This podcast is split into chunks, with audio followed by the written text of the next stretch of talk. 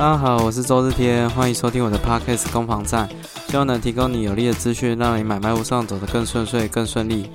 今天是我们的攻防战第七十二集，大家今年过得还好吗？今年已经过了四天了，我不知道你过得好不好。这也是我们这个二零二三年的第一集。今年有给自己设定一些目标啦，也是希望说这个经营。这个频道的部分可以再更更上一层楼，不管是收听数啦，或者是一些呈现的方式。呃，你有在收听我的节目的话，如果可以的话，希望也可以给一点方向了。因为我想说，要不要放在呃 YouTube 上面，或者是比如说可以跟人家合作，或者是做这个节目一些一些想法。如果有听众可以给我一些回馈的话，对我帮助会很大。所以如果你有在听我的节目可以呃私讯在我的 FB 上面或留言，或者是在 First Story 的平台上面留言。各位听众的声音也会是我做节目的一个动力，也是一个呃让节目更好的一个方向。那也算是自己二零二三年对自己的这个频道经营的一些期许啦。那也有在思考，说我到底做这个节目的目的到底是什么？我想做这个节目的目的，就是希望多多少少能帮到一些人吧。因为最近就有又有听到那种乱七八糟的案例啊，就是呃，就是有一对这个老夫呃爸爸妈妈哦，然后跟跟人家中介去看房子。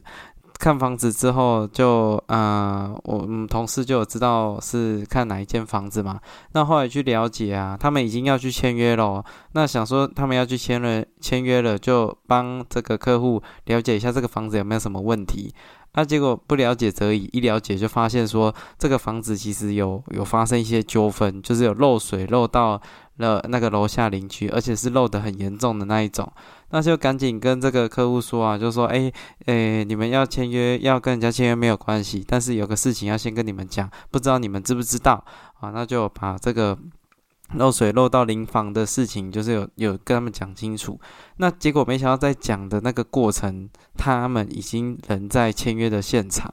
结果就就很尴尬啊，那他们就不知道怎么开口。他们知道了这个事情，他们也问对方，对方也说：“哦，对啊，就是有这个事情啊。”我觉得这其实这中间蛮过分的了，就是他知道。明知道有这个状况，可是他就是也没有跟人家讲得很清楚，因为漏水漏到呃自己家漏水跟漏到别人，这是两个完全不同的概念。你今天如果漏水漏到人家家，那是施工，可能是要从别人家施工，那个工程是很麻烦的，包括说别人的上班时间、别人的施工方式，那施工会造成的影响，比如说呃我我之前有听到那种浴室要重做啊，浴室要做防水，因为防水已经年久失修了，那你知道你一修漏修浴室的漏水，那就代表那个浴室可能会不能用啊。那你如果住在一个地方浴室不能用，那是一件很麻烦很麻烦的事情。我们不是日本，到处都有澡堂，还是还是到处都有温泉可以泡可以洗澡，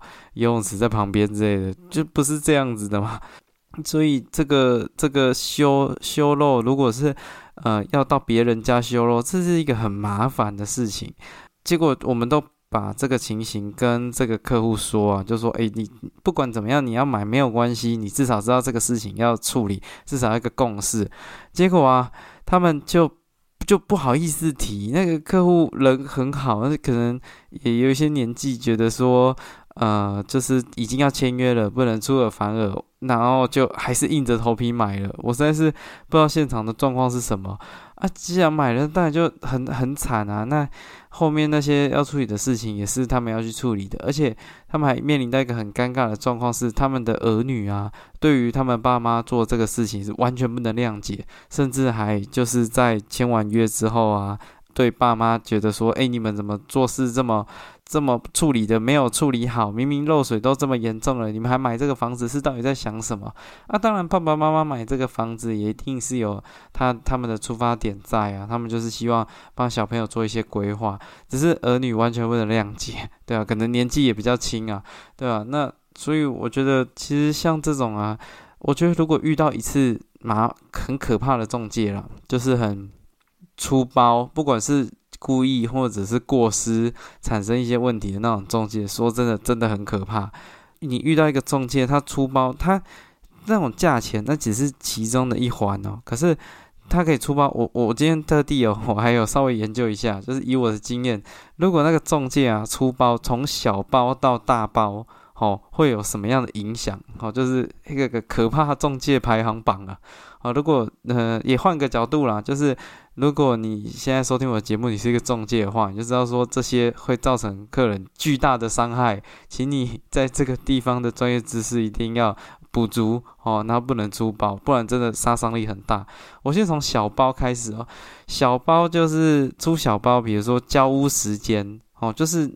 原原本有讲好说要两个月后签，要两个月后交屋，可是中间发生一些沟通上面有问题，比如说屋主已经提早搬啦，然后。呃，想要提早交屋，可是买方时间没有办法配合，然后就产生一些误会。屋主就觉得我提早已经弄好了，那我为什么不能提早交屋？提早交屋就可以拿到钱啊？啊，买方就会觉得，哎，我的贷款啊，我的付款，我的后续都有时间的规划，也不是你你说要早，这当初说要晚也是你说要晚，现在要提早又是你说要提早，啊，这种就会产生一些问题。但这些都这个是很小很小的事情啊，哦，这个真的很小。好，那接下来还有像什么，像是屋况问题哦，屋况问题问题哦，就是可大可小了哦。像呃，我之前也遇过那种这个这个天花板啊，上面是放有放一个脸盆在接接那个漏水的 哦，也有像这种的，那也有像那个后面有壁癌很严重的，直接做一个木木工，请木工做一个木板。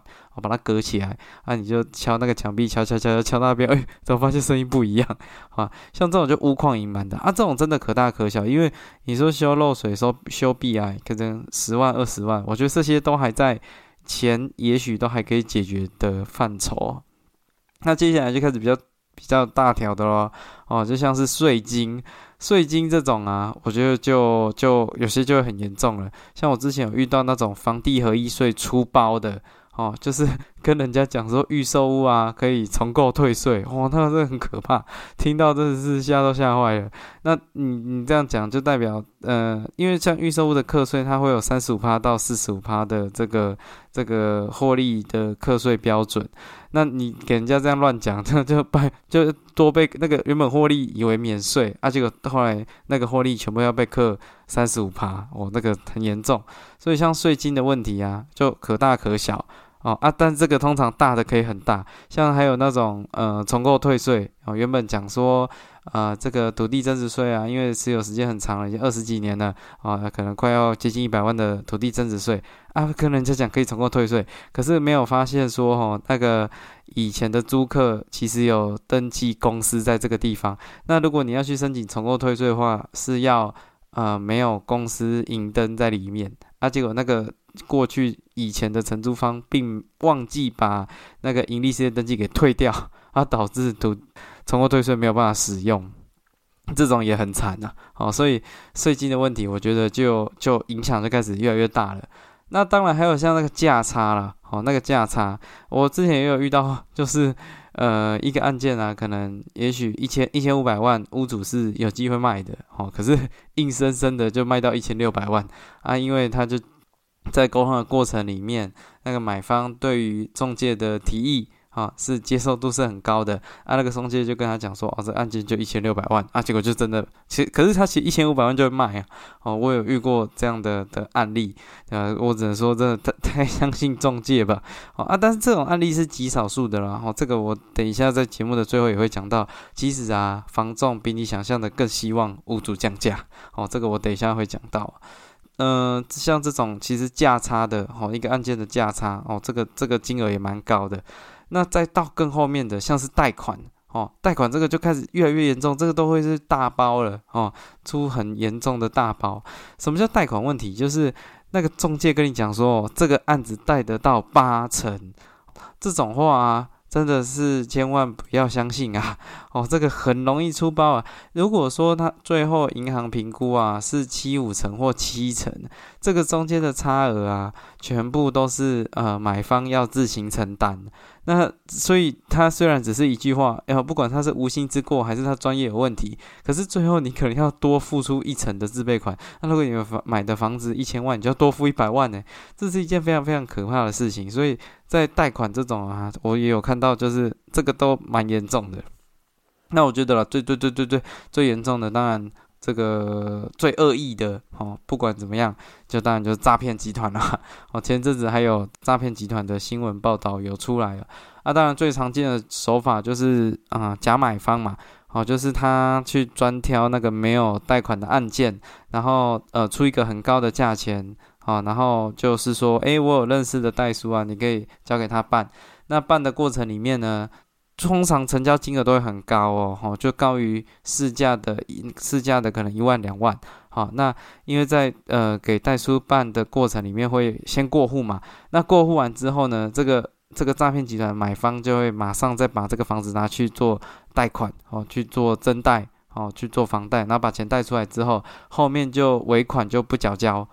做这样违法的事情。那其实很麻烦的点是在于说房子也已经过户了，所以。那个屋主啊，他房子也没有办法拿回来，因为房子已经过户了，要再拿回来还要透过诉讼啊，还有一些程序啊，其实是真的真的很麻烦。所以我认为这个这个大概就是呃一个中介啊，他对于客户的影响从小到大哦的排序，我认为是这样啊。我就从不管一开始的呃这个交屋时间啊，一些细节啊，到屋况，这个真的都是小事啊。再来就是税金哦价差。啊，再来严重的就是贷款啊，甚至诈骗集团的。好，所以其实认识到一个呃好的中介是真的很棒。好啊，如果认识不小心遇到一个很差的中介，啊，真的会可以把人搞得很惨。所以这大概是今年第一集哦，想跟各位分享的。希望各位不要遇到这种很可怕的中介了。真的，他不他他一句话两句话，然后让你错判，但是最后要承担的都是呃消费者自己呀。好。OK，那呃，最近也有一个几个新闻想跟各位分享的啦。哦，这个这个呃，土地增值税的事情，我觉得这个有必要先讲啊。土地增值税，如果你今年有卖屋的计划，啊拜托请一下你的房仲朋友帮你算一下，呃，现在土地增值税是多少？因为我最近算了一下，真的是暴冲的很严重啊。我有一个客人在新北市有一个厂房。哦啊，地平大概接近，呃，土地平数啊，我大概接近快到五十平。那原本土地增值税就很惊人啊，大概要缴一百二十几万。好啊，结果今年呢，这是我去年的时候帮他算的啊，今年这个有机会，他有把这个房子委托我做服务啊，结果没想到今年这样一算呢，不算则已，算吓到。这个 算了一下，一百六十几万，增加了四十万。我想说，这到底是怎么回事？这这算是蛮少见的一个涨幅啦。那也因为这个这个切身之痛，所以我有去了解一下这个这个公告限制到底是发生了什么事情。而且我一查才发现，其实去年大概十月到十二月的期间呐，就一直有陆陆续续有这样的新闻在报道。土地增值税，呃，我先跟各位说明一下，土地增值税是你土地有发生移转的时候要去缴交的，呃，缴交的税。那它基本上它是一个呃地方税。那每每个地方政府会每年会针对这个土地公告限值会一。他们会开会，好会开那个然后什么地价评评委会吧，啊委委员会，他们会去看说这个地区的地价到底合不合不合理啊，适不适合，他们就会开会去审查，那那最后就会做出这个公告地价调整，呃公土地公告限制调整的这个事情。不知道什么原因哦，二零二二年到二零二三年这个中间期间，其实有非常多的县市都有调整啊。我查到一篇新闻，大概呃，这十月的时候公告呃，公布了十五个县市，里面有十一个县市全部都是上涨的，而且上涨幅度都还蛮明显的。嗯，这几年其实都也是一直往上调了，只是二零二二年到二零二三年调的更高哈，非常惊人。所以，嗯，这个如果今年有卖屋的计划，请务必算一下去年的资讯，少的话可能一两万哦，少那一两万真的算蛮少的哦，有一些都是三万、五万、八万，那个差距都很大啦哦。所以节目开始前呢，我觉得需要跟各位稍微提醒一下。那最近也有一则蛮有趣的不动产的新闻，也想跟各位做分享啊。它是讲到基本上。核心啦，还是这个房价的一个问题啦，只是它切入的点蛮有趣的，好，想跟各边各位这边说一下，这是在呃十二月二十五号去年的新闻。哈，它是在讲到那个法国的足球明星姆巴佩，好，他的住的顶级豪宅的开箱文出现了，哈，那去讲到他在巴黎买的房子大概怎么样了，好，然后说可以呃开箱就可以看到埃菲尔铁塔，然后总价大概一点一亿呀，啊，那。嗯，这其实有讲到他的房子是坐落在巴黎的市中心，哦，巴黎的地段黄金地段十六区，叫那个伊伊纳区，哦，我不知道他发文发文怎么念，哦，那耗资三百五十万哦，买下一个大约呃一百八十二平的双层顶楼公寓。然后位于黄金地段，总共有十二间卧室，一个篮球场，一个健身房，还有一个露天按摩浴缸，还有一个私人泳池，在家就可以将巴黎的美景啊一览无遗。好，那为什么讲到这篇新闻呢？因为 有人讲到说，在这个新北市板桥啊，也有一个社区叫巴黎十六区，然后屋龄大概十三年，楼高二十八层楼，然后是。板桥在地品牌建商富华富华集团投资新建，紧邻板桥大圆柏板桥体育场，深受换屋族高资产族群的青睐。啊，房价站稳六字头，近一年成交均价约六十万，产品以中大平数居多。为什么讲到这个呢？因为如果你用一点呃一点一亿的这个金额去计算的话，那个姆巴佩的房子总共一百八十二平，但是因为法国采的是十平制，所以我们要把公设比那些等等的换算，要换算成一样的条件去做比较嘛。啊，那如果一百八十二平是十平的话，如果在台湾买，可能要买到两百七十平。那如果两百七十平去计算啊，大概这个姆巴佩的豪宅啊，它的平均单价是四十三万，哦，比不上我们刚刚讲的板桥的巴黎十六区。因为板桥的这个房子啊，单价还要六十万，就想要说台湾的房子已经贵到这种程度了吗？连法国足球明星姆巴佩都都买的房子都比这个板桥的这个单价来的便宜。他大概那个文章的切入点是这样。这个新闻的报道啊，它有些数据是有些错误的。如果是以真实的状况，我还查查查查到有那个法国的中介，他是台湾人哦，他就去讨论这件事情，然后他就讲到，其实那是二零一七年的呃金额买一点一亿嘛，但是现在也增值了。那二零一七年啊，二零一七年你你要拿二零一七年去比啊，不然你也要换算成现在嘛。现在已经二零二三年，那都五年前了。好，那如果现在去换算的话，其实大概呃金额的话是呃五点，我记得好像是金额大概是五点四亿。那如果这样算起来，以现在的市价去计算的话，那单价整体换算下来了，大概一平可能一百八十八万。哦，听起来舒服多了，合理多了。你毕竟是巴黎的最最最最昂贵的的地段的房子啊，如果跟这个台北市最最最昂贵的地段比的话，至少这样也比较合理吧？哦，也比较合理吧？对啊，那所以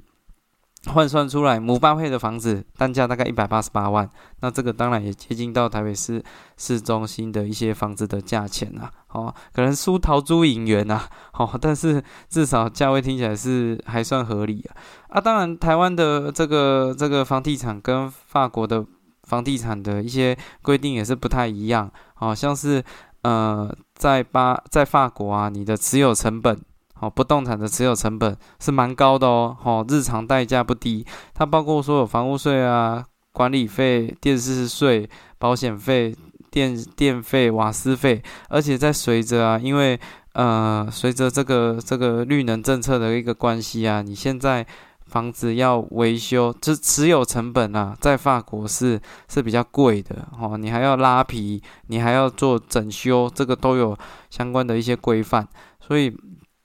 持有房子哦，在法国其实成本是比在台湾来的更高。那除此之外呢，屋龄也是一个很特别的地方，在法国啊。呃，屋龄啊，呃，越旧的房子可能会越贵哦。那讲到说那种石雕建筑的价格比新式建筑还要贵，毕竟哦，这个建筑啊已经是艺术收藏品了。那至于台湾人很在意的那种什么凶宅啦、阴宅啦，在法国比较没有这种问题，毕竟都上百年的老房子，哪有不死人的道理啊？哦，所以。这个这个大概就是法国跟台湾的不动产的一个简单的一个比较啦。但是它的内核啦，它的内核，好，最重要的概念还是台湾的房价过高这件事情。其实，在呃，我查到一些资讯啊，像。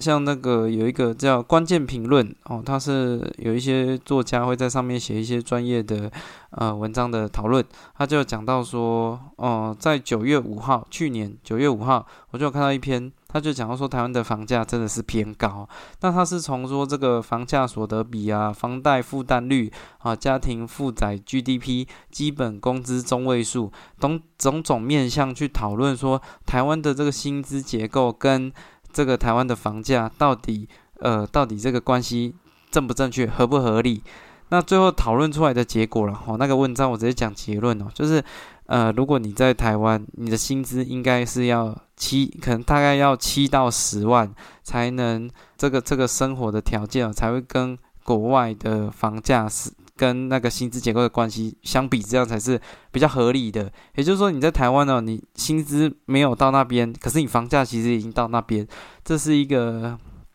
非常会需要去面对的的议题啊。好，那。可是我最近也一直在思考说，因为最近那种平均地权条例一直出来，一直修法的东西，呃，很多的这种从事不动产的业者啊、建商啊，都出来喊话说啊，这个修法怎么样怎么样。可是下面的那个网网民啊，其实都是骂声一片，都觉得说房价会这么高，都是因为这些建商、中介、代销所造成的问题。可是各位知道吗？其实我真的很希望屋主价格会动啊，因为。如果我我不知道建商代销的立场，因为我今天不是建商代销，我没办法替他们发声。可是我身为身为一个房屋中介哦，我真的是希望屋主的价格会往下修，因为因为你讲直接一点，屋主的价格下修也比较好成交啊。因为我中介赚的是佣金啊。可是为什么这个事情这么这么难发生呢？我觉得有三个面向啊。哦，这三个面向大概也就是那是这个。为什么你不太应该过去怪房仲的原因啊？哦，这个第一个问题是一般委托众多，哦，这是这是一个很大的问题。为什么？因为今天在一个屋主要把房子拿出来卖，哦，那他会交给谁卖？